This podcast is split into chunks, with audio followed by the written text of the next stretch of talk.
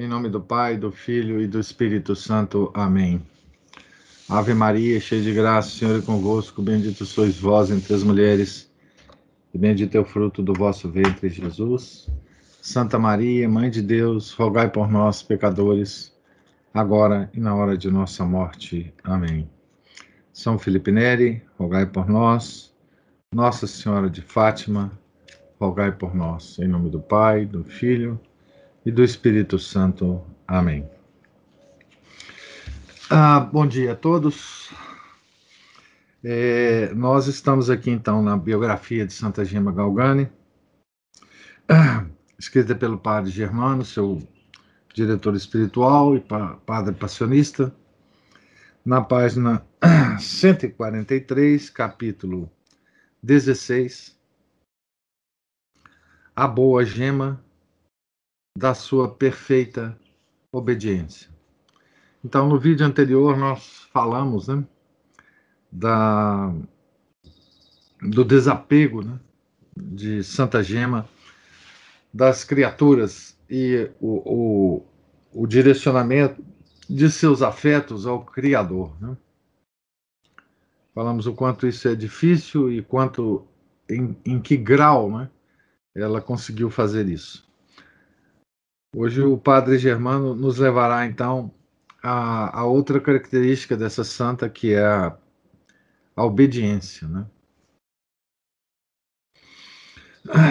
Falemos agora a respeito da rara obediência em que tanto se exercitou esta bendita criatura, renegando a sua própria vontade e entregando-a toda nas mãos de quem a dirigia.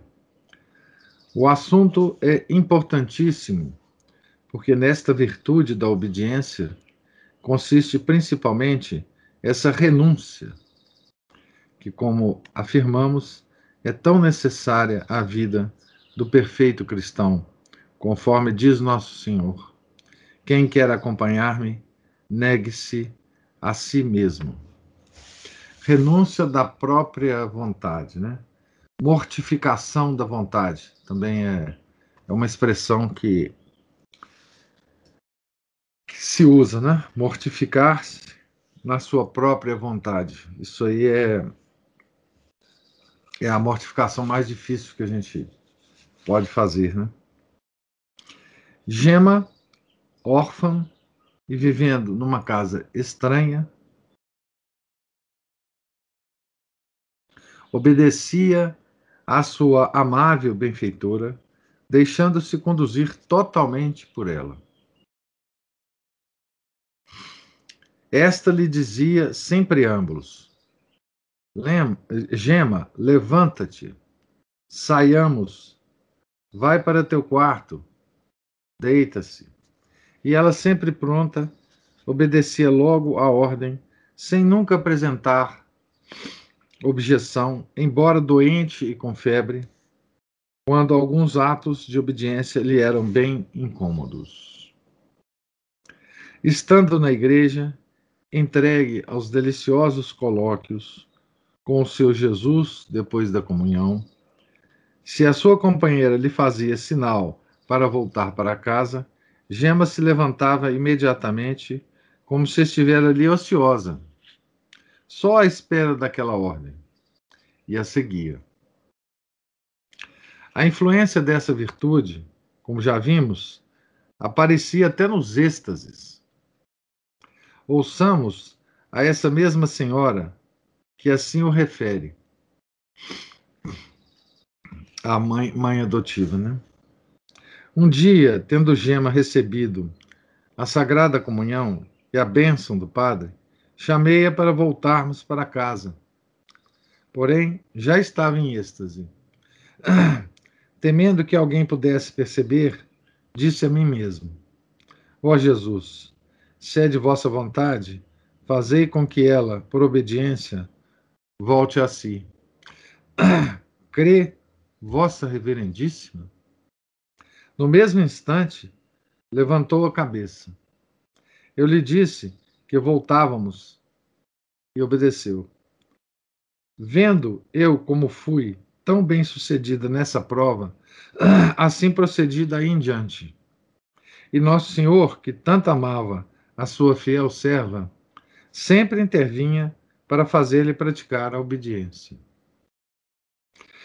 Quando estava deitada, por doente, embora rodeada de muitas pessoas que falavam entre si, se a referida senhora lhe dizia: Gema, tens necessidade de repouso, dorme logo. Ela fechava os olhos e punha-se a dormir profundamente. Eu mesmo quis fazer essa experiência uma vez, achando-me naquela casa numa dessas ocasiões. Junto do seu leito, em companhia de outras pessoas, disse-lhe: Recebe minha bênção e agora dorme, que nós nos retiramos. Não tinha acabado de dar a ordem e Gema, voltando-se para o outro lado, já estava imersa em profundo sono. Então eu me ajoelhei erguendo os olhos ao céu, comovido, pensei em dar-lhe um preceito mental para que acordasse. Fato admirável, como se tivesse sido chamada por uma voz forte e sonora, despertou logo e sorriu. Eu a censurei. Mas é assim que obedeces? Disse-te que dormisses. Ela, muito humilde. Não se aflige, senhor padre. Senti-me bater no ombro e uma voz forte me gritou: Acorda, que o senhor padre te chama. Era o seu anjo da guarda, sem dúvida, que velava a seu lado. Ninguém pense que a grande docilidade desta virtuosa donzela fosse feito de gênio tímido, irresoluto e incapaz de discernir a verdadeira importância de cada coisa. Qual fosse o seu temperamento, já observamos várias vezes. Era mais inclinado a mandar e dominar do que obedecer e sujeitar-se. De modo que os atos dessa virtude, que com tão rara simplicidade praticava, submetendo-os a seus superiores, eram somente fruto de sólida virtude e não devidos à natureza. Pois, pelo contrário, precisava de reprimir-se, fazendo-se contínua violência, a fim de deixar, se deixar conduzir até aquele ponto. Aqui a gente vê uma coisa curiosa, né, que é que vimos também em outra santa. Na Santa Teresinha de Menino de Jesus também, né? Que tinha um temperamento uh, que não era dado à, obediência, enfim. Né? Uh, nós encontramos muito isso nas pessoas, né? É, temperamentos fortes, né? E que nesse caso, é preciso de muita força, né? Para domar esse esse temperamento, né? Virtude vem da palavra força, né? Virtus. Então, é, aqui, uh, pela própria descrição do Padre Germano, né? Nós sabemos que a, a, a inclinação natural da Santa Gema não era essa. Não era essa. Né? Essa, essa docilidade ela aparece em Santa Gema é, depois de muito esforço dela né? para praticar essa, essa virtude né? da obediência. E, e, e, as próprias reações de Santa Gema, que no, nos parece natural, né? ela é, ela é consequência de, de, de uma força interior absolutamente extraordinária. Né? E a gente vê, né, nos nossos próprios temperamentos, né, o quão a gente é, é dependente desse temperamento, né?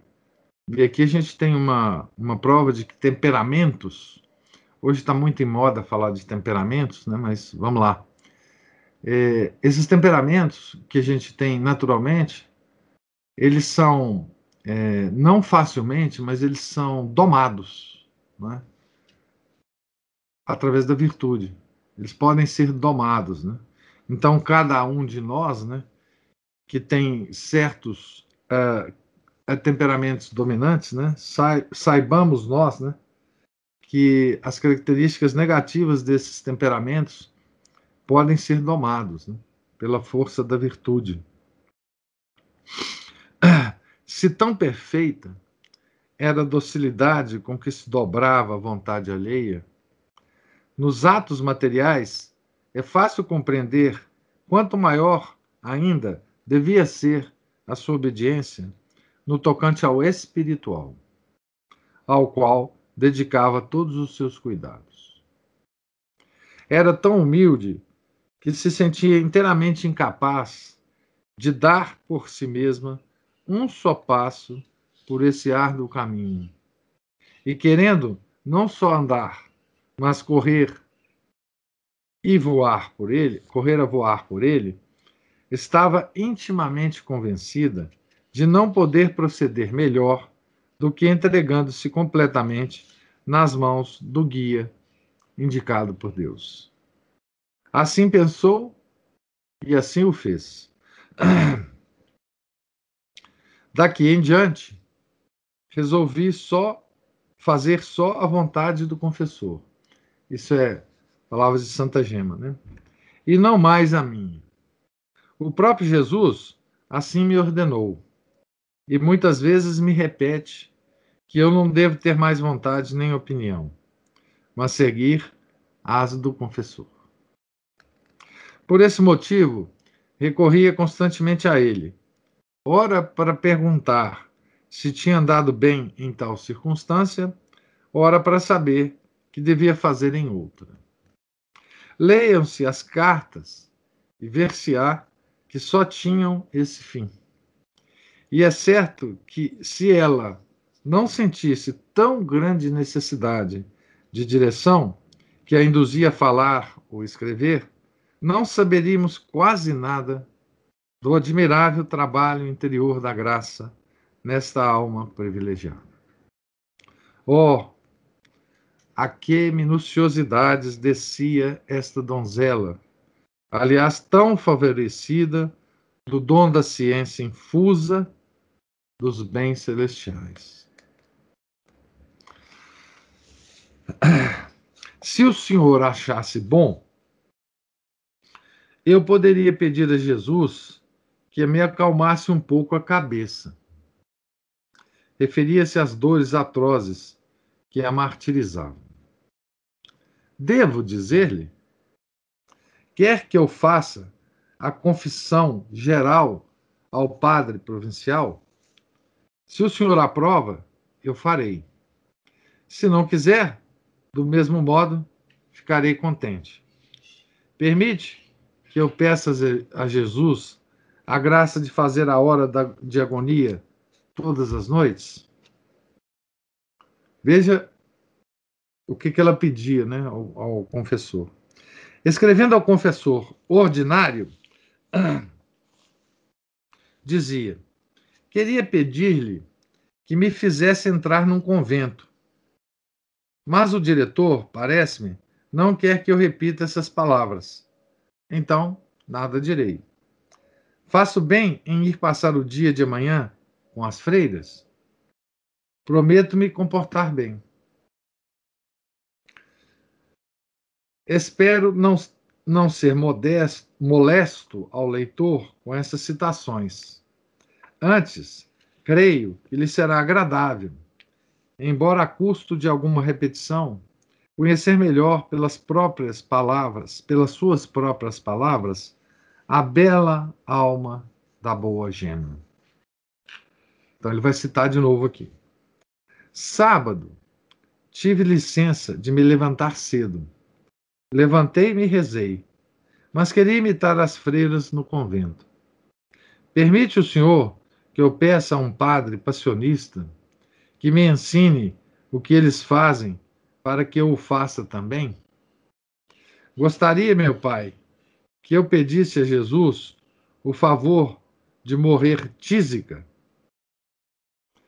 Quando for tempo, bem entendido, não agora, eu tenho esse desejo, mas fico satisfeita de qualquer modo, desde que faça a vontade de Jesus. E animando-se cada vez mais pela sua filial confiança, em outra carta escreveu: Dá-me licença, meu Pai, que eu renove a Jesus o meu pedido de me tirar depressa dessa vida, para o possuir na glória? Vivo sempre tremendo pelo receio do perigo de ofendê-lo. Ofender a Jesus, né?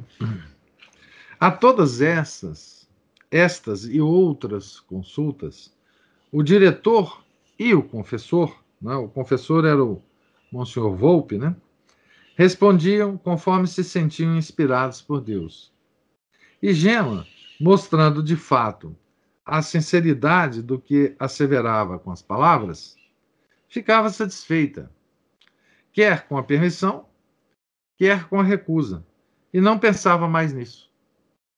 Quando a resposta negativa revestia a forma de uma ordem, ou até mesmo a sombra de uma proibição, a santa donzela não a perdia de vista para se submeter, para se submeter a ela inteiramente.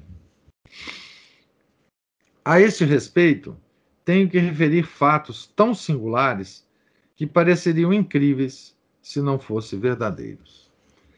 Vocês imaginam, gente, a, a responsabilidade desses padres, né?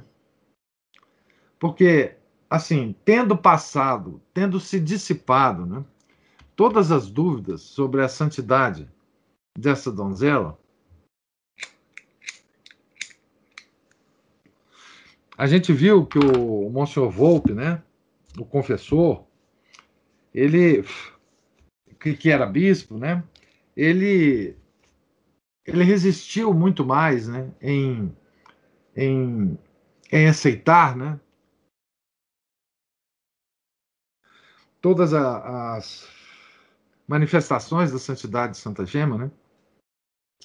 E, e foi ele que, que levou o, o, médico lá, né? Que teve aquele problema que Nosso Senhor não quis é, manifestar as, as, as maravilhas que ele fazia com Santa Gema pra, pra, perto do médico, enfim, toda aquela fase que ele passou duvidando. Mas depois dele ter se, se, se é, concluído, né, convencido, é, vocês imaginam a responsabilidade que tanto o Monsenhor Volpe quanto o Padre Germano sentia né, do guiamento espiritual de uma alma tão santa. Né? É, assim, a, é claro, a Padre Germano, pelo processo principalmente de beatificação, né, que ele passou, é, ele deve ter tido um, um, um, grau de santidade também grande, mas realmente a, a responsabilidade de o guiamento de uma de uma mística, né, tão extraordinária é, é uma coisa que não, não devia fazê-los perder o sono, né? Perdê-los, perder o sono. Disse há pouco que Gema, para obedecer ao seu diretor, era constrangida a lutar com o próprio Jesus, pois lhe tinha feito crer que não devia ser Jesus quem lhe aparecia, e sim o demônio. Acrescenta ainda que ela chegou a resistir ao seu divino esposo, embora fosse reconhecido, afinal, pelo, seu próprio, pelo próprio diretor somente porque a obediência lhe proibia entreter-se com ele e ouvi-lo. Essa luta era certamente superior a toda a força humana, mas Gema a sustentou com todo valor e venceu. Ó, oh, quanto o meu doce Jesus me tenta! Mas estou firme na obediência, embora me exija muito esforço. Ó oh, precioso sacrifício, bela e querida obediência. Uma vez, entre outras, parecia-lhe ver o Salvador todo coberto de chagas, que a convidava a se aproximar dele e beijá-las. A tal espetáculo, lembrando-se da proibição que tinha, a piedosa Virgem caiu num pranto, mas não se aproximou. Comovendo-se cada vez mais e abrasando-se o coração, começou a sentir nas mãos, nos pés e no lado os indícios usuais da impressão das chagas. Palavras de Santa Gema agora, né? Meu Deus, que hei de fazer? Assim que percebi, conta ela mesma, levantei-me, fugi depressa para longe, deixei Jesus e assim obedeci e fiquei satisfeito. Pobre Jesus, dizia mais tarde, quantas vezes tenho sido insível para com ele, tenho-o repelido resolutamente para obedecer ao confessor. E ele, tão bom, não se mostrava triste comigo. Numa ocasião, teve licença de se entreter, só por um tempo determinado, com o Senhor quando ele a fosse visitar, a fim de não prejudicar o seu sono, pensava o prudente confessor. Eis o que aconteceu. Jesus lhe apareceu numa dessas noites de quinta para sexta-feira. Gema tomou parte, como de costume, nas dores da paixão, e seu coração se desfazia, em amor, na presença do amantíssimo Redentor. Quando ouviu tocar a hora marcada para terminar tão celestial visita, agora palavras de Santa Gema, né?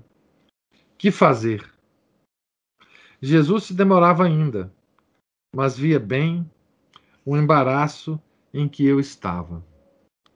Para obedecer, devia despedir a Jesus, porque a hora fixada se tinha esgotado. Jesus ainda me disse: Dá-me um sinal de que daqui em diante sempre me obedecerás. Porém eu exclamei: Jesus, ide-vos embora, que não vos quero mais.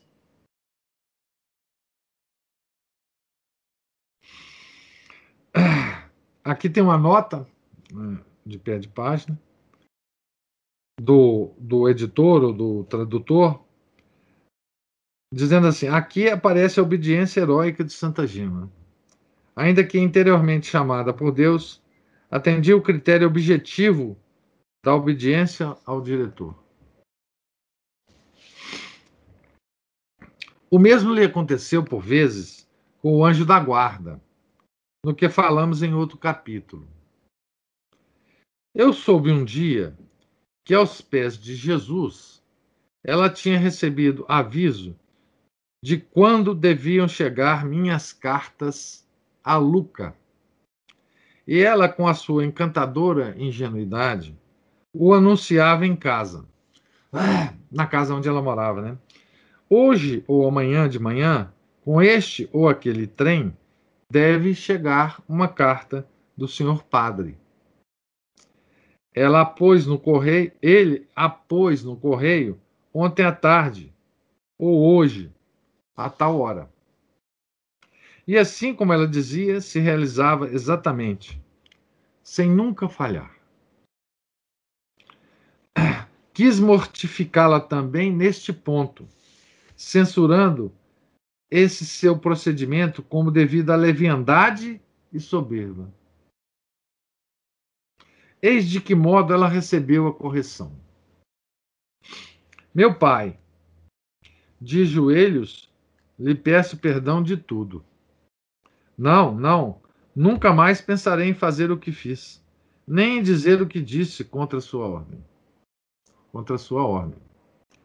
Creia que todo o dia domingo, do domingo me esteve presente a sua repreensão.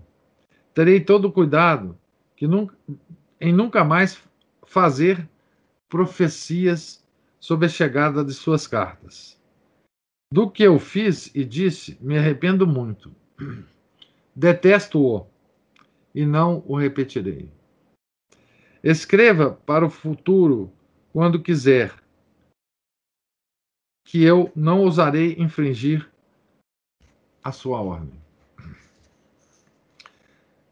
Depois, sabendo bem que aqueles avisos lhe tenham sido comunicados pelo seu Deus, com humilde sentimento acrescentava: Deveria talvez me explicar, mas não, prefiro obedecer, ficando calado, calada. Viva Jesus! Como o tempo não fazia jamais com que se esquecesse das recomendações do seu diretor, depois de alguns meses, ainda me escreveu o seguinte: meses depois, né? Meu pai, venci. Hoje cedo, antes da Sagrada Comunhão, soube, com certeza, que esta manhã devia vir uma carta sua. Sofri um pouco pelo grande desejo que sentia de dar essa notícia mas abafei-o e conservei-me calada, conforme a obediência me mandava. Assim, tudo vai bem, não é mesmo?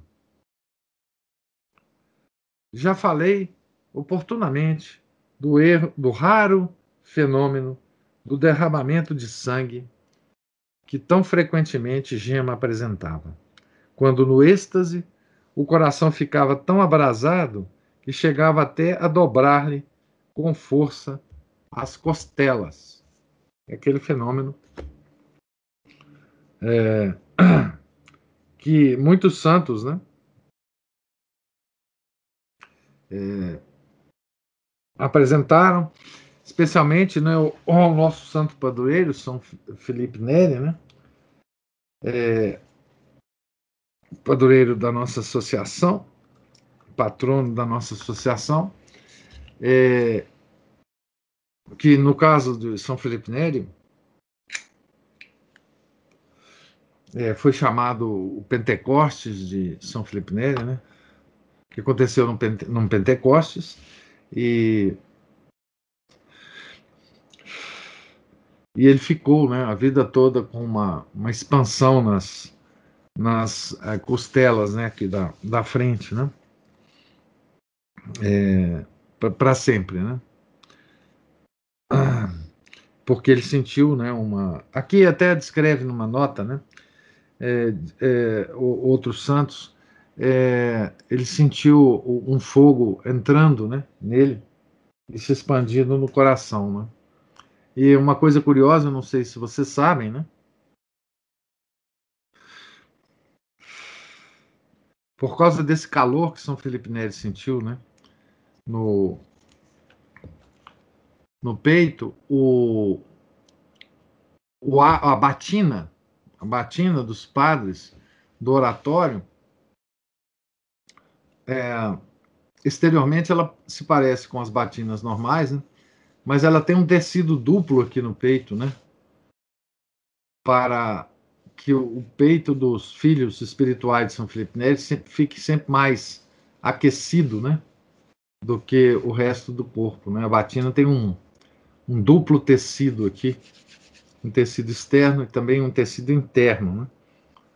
justamente como sinal né? da, desse fenômeno, no caso do. E aqui na nota cita também ah, o, o, outros santos, né, passionistas inclusive, né, o, o São Paulo da Cruz, que é o, o pai da, da congregação, né? E outros santos aqui também que, que tem que, que apresentou esse, esse, esse mesmo fenômeno uh, místico, né? Ora, o seu confessor ordinário lhe proibiu esse ardor, embora soubesse que não dependia dela tal sentimento. Não obstante, a santa donzela fez esforços extraordinários para satisfazer ao seu pai espiritual, ainda mesmo estando abstrata, sem o uso dos sentidos.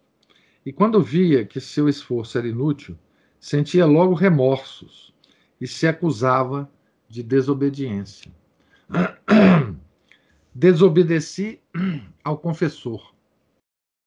Escreveu-me que me proibiu deitar mais sangue pela boca.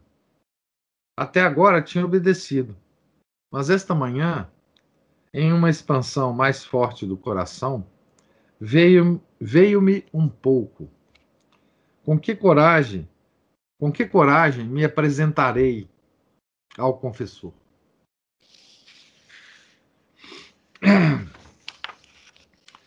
Não se sabe o que mais admirar nestas palavras. Se a rara simplicidade ou a ilimitada extensão da obediência da virtuosa virgem, jovem. Referi-me também como aquele prudente confessor, temendo que os tormentos a que cada semana Gema se submetia da quinta para a sexta-feira não lhe fizessem perder a saúde.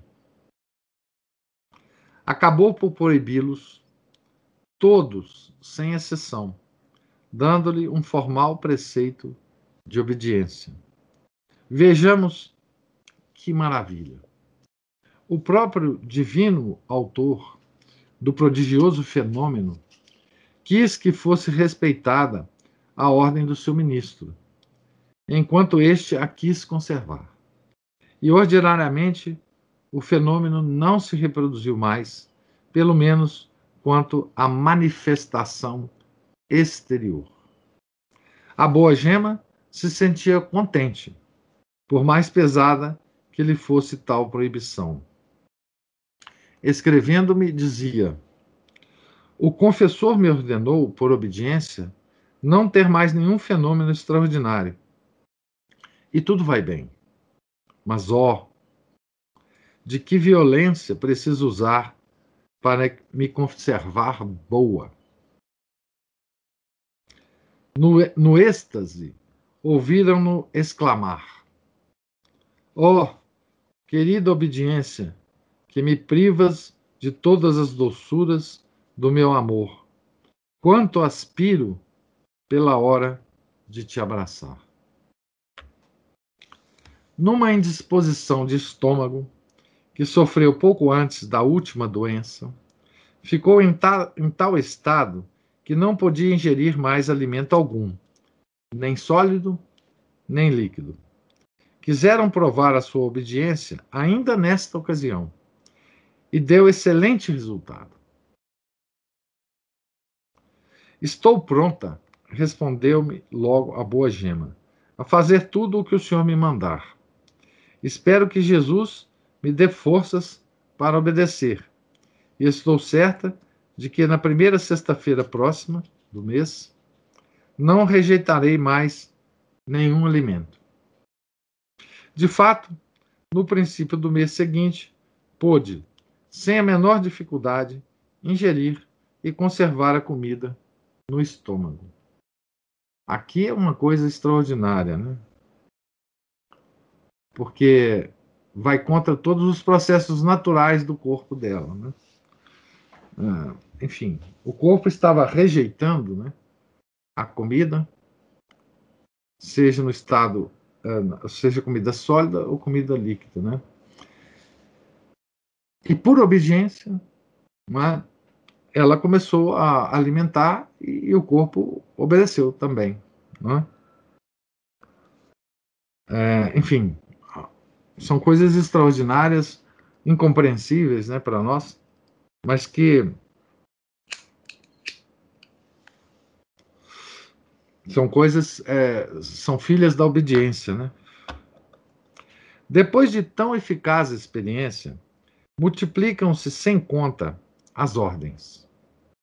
Para qualquer necessidade, recorriam ao confessor ou ao diretor e bastava que mandassem dizer a gema que, por obediência, se conservasse sã, por obediência, deixasse a cama, por obediência, voltasse a si, que prontamente desaparecia a febre, cessava o êxtase, a síncope, e Gema se levantava ágil e robusta. Então, até a saúde dela obedecia ao, ao, ao confessor, ao diretor. Né? Por que processos? Né? A gente não sabe. Né? Mas a obediência, ela ia até a esse ponto. Né?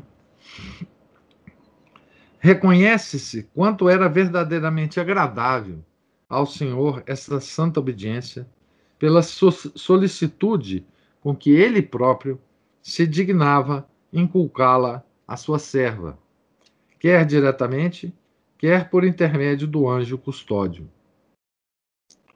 Obediência, obediência. Pode-se dizer que era a conclusão de todas as celestes locuções, de que era tantas vezes favorecida. Obediência cega, obediência perfeita, que sejas como um corpo morto, tudo o que quiserem de ti, executa-o, executa-o, executa-o prontamente.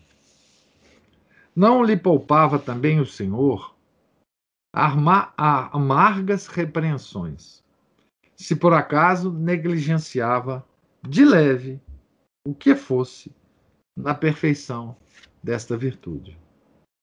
Se não obedeces, até ao sacrifício, dizia-lhe Jesus: entregar-te-ei nas mãos do teu, de teu inimigo. Essa era uma das advertências de Nosso Senhor. Né? Se não te vences, dizia-lhe o anjo da guarda, para cumprir prontamente o que te é ordenado, não aparecerei mais à tua vista. Essa agora é a advertência do anjo. Né? A fervorosa jovem tudo aproveitava, tanto as severas ameaças como as suaves exortações, quer as do Senhor, quer as do anjo. E o seu adiantamento nesta virtude, como em todas as outras, era visível. Ela já estava tão habituada à obediência que somente no seu exercício, exercício achara paz e tranquilidade. Dizia ela: Que consolação sente o meu coração em obedecer. Esta virtude produz em mim tão grande calma que não me sei explicar. Viva a obediência, da qual procede a paz. Graças lhe dou meu Pai, porque me fez o preço de tão bela virtude e me deu tantos conselhos e instruções, graças aos quais me acho livre de tantos e graves perigos. praticarei sempre tudo o que me for ordenado, com o auxílio divino, para satisfazer a Jesus. Noutra carta, escrevia: Não receie, Senhor Padre, recomende-me a Jesus, que praticarei sempre e em todo lugar a obediência. Até de certo modo, com o seu último exercício, já não sinto mais o peso. Foi Jesus que me concedeu essa graça e eu lhe serei sempre agradecida. Em seguida, Jesus me prometeu mostrar-lhe sua vontade a meu respeito, contanto que eu lhe peça com humildade como já tenho feito. Assim estou em paz, esperando que a santíssima vontade de Deus se cumpra em mim em tudo. Ora, esse é o último grau de obediência, a alegria na própria abnegação. Gema o alcançou. Tem, pois, direito às promessas. O verdadeiro obediente cantará vitória. Vir obediens loquetur, loquetur victorias. Então, a... aqui não é é difícil até fazer qualquer comentário, né? Porque tal como tal como o desapego das coisas é, sensíveis, né? Essa virtude da obediência é, no, na, no desenvolvimento da santidade é muito importante, né? Mas tem um, um lado nessa questão aqui que é muito triste para nós, né? Para nós que vivemos hoje. É que é tão difícil, né? Nós encontrarmos é, padres que nos deem bons conselhos. Né? Isso aqui que, que eu li hoje, né?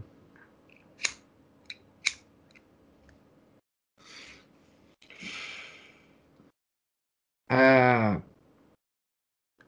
certamente nos faz né, rezar ainda mais, né, pedindo a Deus bons padres, né, bons padres.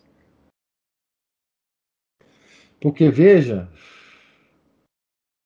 que mesmo que a gente não tenha, né, uma direção espiritual é, permanente, como Santa Gema tinha, né, se a gente tivesse ao menos, né, bons confessores. A gente que eu digo é o mundo católico, né? Porque cada um de nós pode, pela graça de Deus, encontrar um bom padre por aí perdido, né? Que nos dê é, uma boa orientação é, espiritual, mesmo, mesmo nas nossas confissões ordinárias, né? bons padres, eles de alguma forma nos dirigem, é? através das nossas confissões, né? através de comentários que eles fazem. Pequenos comentários, é certo, porque a confissão não é uma direção espiritual, né? mas os bons padres, eles eh, têm essa preocupação de, mesmo nas confissões, né? nos orientar com pequenas coisas, pequenos conselhos, né? É, que nós devemos seguir, né? Com o mesmo espírito de obediência, né? Que, que, que como se fosse um diretor espiritual, né? Então, está cada vez mais difícil, né? E, e esse processo foi ah, ah, atingindo um, um, um, um grau de, de, de crueldade né, para conosco, né? merecido, obviamente, é um castigo de Deus, né? ao longo do, desses ah, ah, 60 anos né, da, da, da grande crise da igreja que foi o, instalado pelo Concílio Vaticano II. Né? Ah, o sacerdócio, né, a mudança, né, no sacerdócio que houve é, com essa tragédia, ela nos afeta exatamente neste ponto, né? Da orientação espiritual. Né? É, é quase impossível hoje encontrar, eu digo para a grande maioria dos católicos, né? É, esse tipo de, de, de padre, né? E tem outro, outro aspecto que eu queria é, mencionar aqui, é que a palavra obediência, obediência, ela foi ela foi tão difamada né, no mundo moderno, né? porque o mundo moderno. É, eu estava fazendo uma live ontem é, comentando isso. A marca, a marca do mundo moderno, do mundo criado é, pela, pela Revolução do, de Lutero, pela Revolução Francesa, é a marca da desobediência. É? A desobediência nos é vendida hoje como é, marca da liberdade, essa coisa maravilhosa, né? que a Revolução Francesa trouxe no seu lema, né? Liberdade, igualdade, fraternidade. Né? Então, essa, o mundo moderno ele vive na desobediência. Então, até para nós introjetarmos essa ideia de obediência, é? que é um dos caracteres mais iminentes da santidade, né? é difícil para nós. Né? É difícil para nós, mesmo que encontremos um bom padre, né? É, cedermos a essa virtude da obediência. Né? Da obediência. É, sobretudo se o padre for bom o suficiente para nos corrigir e nos dar ordens difíceis de cumprir. Aí todo o espírito moderno vai se revoltar dentro de nós, porque nós todos somos filhos dessa desobediência. Não nos, ah, nos enganemos, né? não nos enganemos, não nos enganemos. O espírito da desobediência não só naturalmente está dentro de nós, né? porque lembre-se, né? o espírito da desobediência é o espírito de Lúcifer. É o espírito do pecado original. Esse está dentro da gente, né? Então, não só nós temos que lutar contra isso, é, porque naturalmente está dentro de nós, mas nós temos que lutar com toda essa carga cultural é, que nós, nós carregamos, do espírito revolucionário, é, luterano, dos revolucionários franceses. Né? Então, essa dupla situação, né? a falta de bons padres, e nós mesmos estarmos encharcados dessa desobediência, né? dessa revolta contra Deus, né? é que nos, nos torna. que torna, por exemplo, esse capítulo, às vezes, incompreensível para nós. Né? Essa obediência ah, aqui tem uma, uma expressão é, da própria Santa Gema, porque está entre aspas, né? Obediência cega. Obediência perfeita. Olha, essa expressão obediência cega, para o mundo, para o mundo moderno, essa, essa expressão é considerada loucura.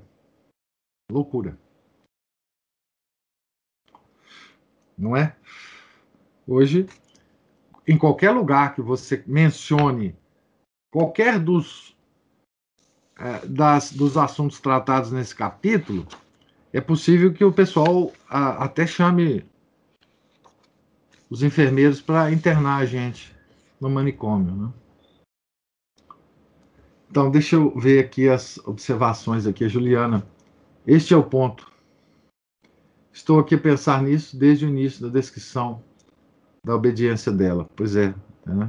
essa, essa, enfim, na verdade, mesmo que nós tenhamos esse espírito, como é, é, muito difícil que tenhamos, né? Nós não temos, nós não temos a quem obedecer. Né? A, a, Aline fala assim: como é difícil ficar tranquilo quando o que, que queríamos não deu certo. Parece que Deus se esqueceu de nós, mesmo quando pareça ser uma boa coisa o que pedimos. A restauração da saúde dos pais de um filho, nós nos desesperamos e não obedecemos. Sim, tragédia nossa, falta de santos padres. É, tragédia, é, pois é, mas aqui, Deus sempre parece que está dormindo, viu? É, Lembra daquela passagem do Evangelho, né, do barco lá, que Deus estava dormindo, veio a tempestade, tá certo? É, é porque uma, uma coisa interessante. Outro dia é, eu ouvi uma homilia do, do padre da Fraternidade São Pio X de Portugal, que eu achei muito interessante, padre Samuel Bon. Ele disse o seguinte: Deus age no mundo, nós sabemos, através das causas segundas. Né? Certamente. Nós já sabemos disso, não é não é não é mistério para nós isso. Mas a observação que ele fez foi extraordinária. Né? Deus age minimamente. Minimamente. Ah, ou seja, ele age no mínimo para que nos dê a oportunidade de seguir esse mínimo e, e, e, e ter sucesso naquilo que Deus quer. Então, Deus não age no máximo, ele age no mínimo. É, isso é uma, uma característica das ações de Deus no mundo e, e, curiosamente, é uma, é uma das principais características da delicadeza que Deus tem conosco. Né? É, então, não espere coisas extraordinárias que Deus vai fazer. Né? Deus vai fazer. E Deus age no mínimo, pedindo também para que a gente faça o mínimo, para que Ele então faça depois as coisas acontecerem. Né? Eu vou dar um exemplo para vocês desse mínimo que Ele pede. E mesmo assim nós não conseguimos é, fazer esse mínimo para Ele. Né? Eu vou dar um exemplo clássico, todos vocês conhecem, né? que é o pedido que Nossa Senhora fez em Fátima para salvar o mundo dos erros da Rússia. Né? Então veja bem, os erros da Rússia, hoje nós sabemos, são monstruosos. Todo o mundo foi invadido por esses erros. E a situação do mundo é assim justamente por causa desses erros. A situação é monstruosa. O que, que Deus fez? É? Deus pediu o mínimo, o mínimo, para que então se realizasse a grandeza e o máximo da ação dele. O que, que Deus pediu para a igreja, né, que eu estou dizendo, para o clero, não para os fiéis? Ela pediu assim: faça-se a consagração da Rússia ao meu imaculado coração. E precisou exatamente como ela queria, Nossa Senhora queria, que essa consagração fosse feita. Uma coisa simplíssima para se fazer. Simplíssima. Simplíssima. O Papa, com os bispos do mundo, faria uma consagração escreveria num papelzinho, meia página, e faria a consagração. Mínimo, mínimo. Não ia afetar ninguém, ninguém ia ficar. Não precisava de sacrifício, não precisava nada. Mínimo. Com esse mínimo, Deus então pegaria esse mínimo e se transformaria, transformaria esse mínimo no máximo. Bom, a igreja não quis fazer. É mínimo que ele pede para gente. E ele age também no mínimo. As ações dele são no mínimo. Então, Deus não está dormindo. O que, o que eu, na verdade, o que eu queria dizer, respondendo a Aline, né? Deus não está dormindo. Ele está vendo tudo o que está acontecendo. Está atento a tudo o que está acontecendo e atento a cada um de nós e como nós estamos reagindo às coisas que estão acontecendo. Né? Então, não temos bons diretores, né? ah, ofereçamos a ele esse sacrifício da nossa vida. Quer dizer, o sacrifício da nossa vida é não ter a quem obedecer. Né? Rezemos para a formação de bons padres. Quando pudermos, contribuamos para a formação de bons padres. É assim mesmo. Deus, enfim, é assim que ele quer e assim. E lembremos de, de povos que ficaram séculos sem a igreja é, e se mantendo o mínimo possível fiel. Né? Tem a história dos japoneses, que nós já sabemos o professor Eduardo já nos contou, né, que se mantiveram católicos do jeito que puderam durante três, quatro séculos, sem a igreja presente lá. Não tinha igreja nenhuma. Eles não tinham os livros santos, eles não tinham a, liturgia, eles não tinham os sacramentos. E quando no século XIX chegaram os, os primeiros novos missionários na, no Japão, eles encontraram essa comunidade, essas comunidades, né? Então assim, é, a nossa, a nossa esperança como, como virtude teologal, a gente nunca pode deixar de ter, né? Embora as esperanças humanas nossas possam fraquejar, mas a, a nossa esperança teologal nunca pode, né? Nós não estamos esquecidos de Deus. Por mais que isso possa parecer real, né? Aline fala assim: sim, nos é, nós é que não obedecemos as segundas causas também. Sim, sim.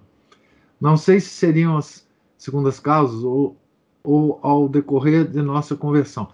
Não, veja bem, as causas segundas elas estão sempre acontecendo. Deus está mandando para nós é, dicas, é, orientações.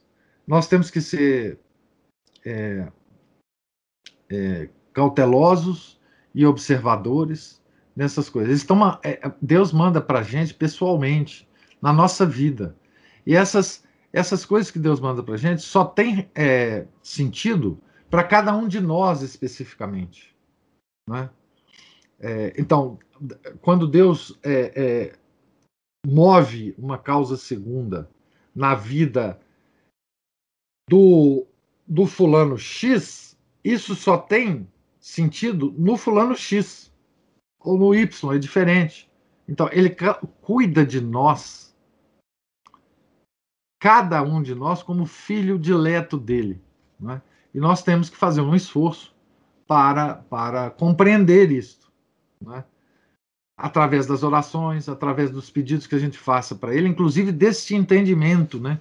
Esse entendimento nos chega através do Espírito Santo. Né?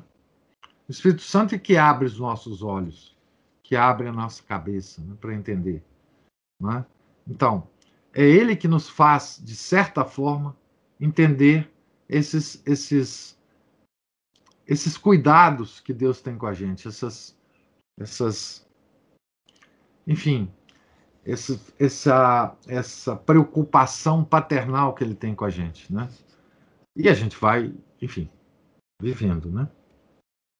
Tá certo? Então, é, nós ah, então estamos aqui ah, para para próximo encontro nós vamos começar então o capítulo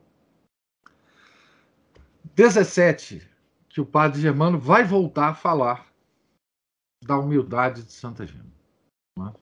Então aqui nós estamos na parte da biografia é, temática, né? que ele está nos dando uma visão temática das virtudes de Santa Gema, falando em cada capítulo uma determinada virtude e quão excelente foi essa virtude, a prática dessa virtude pela nossa santa donzela.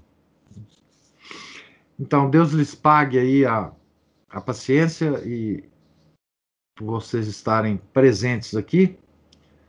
É, tenham todos um, um santo dia e amanhã, se Deus quiser, nós estaremos aqui retomando a leitura. Em nome do Pai, do Filho e do Espírito Santo. Amém. Ave Maria, cheia de graça, o Senhor é convosco. Bendita sois vós entre as mulheres, e bendito é o fruto do vosso ventre, Jesus. Santa Maria, Mãe de Deus, rogai por nós, pecadores, agora e na hora de nossa morte. Amém. Santa Gema Galgani, rogai por nós. São Felipe Neri, rogai por nós. Nossa Senhora de Fátima, rogai por nós. Em nome do Pai, do Filho e do Espírito Santo. Amém.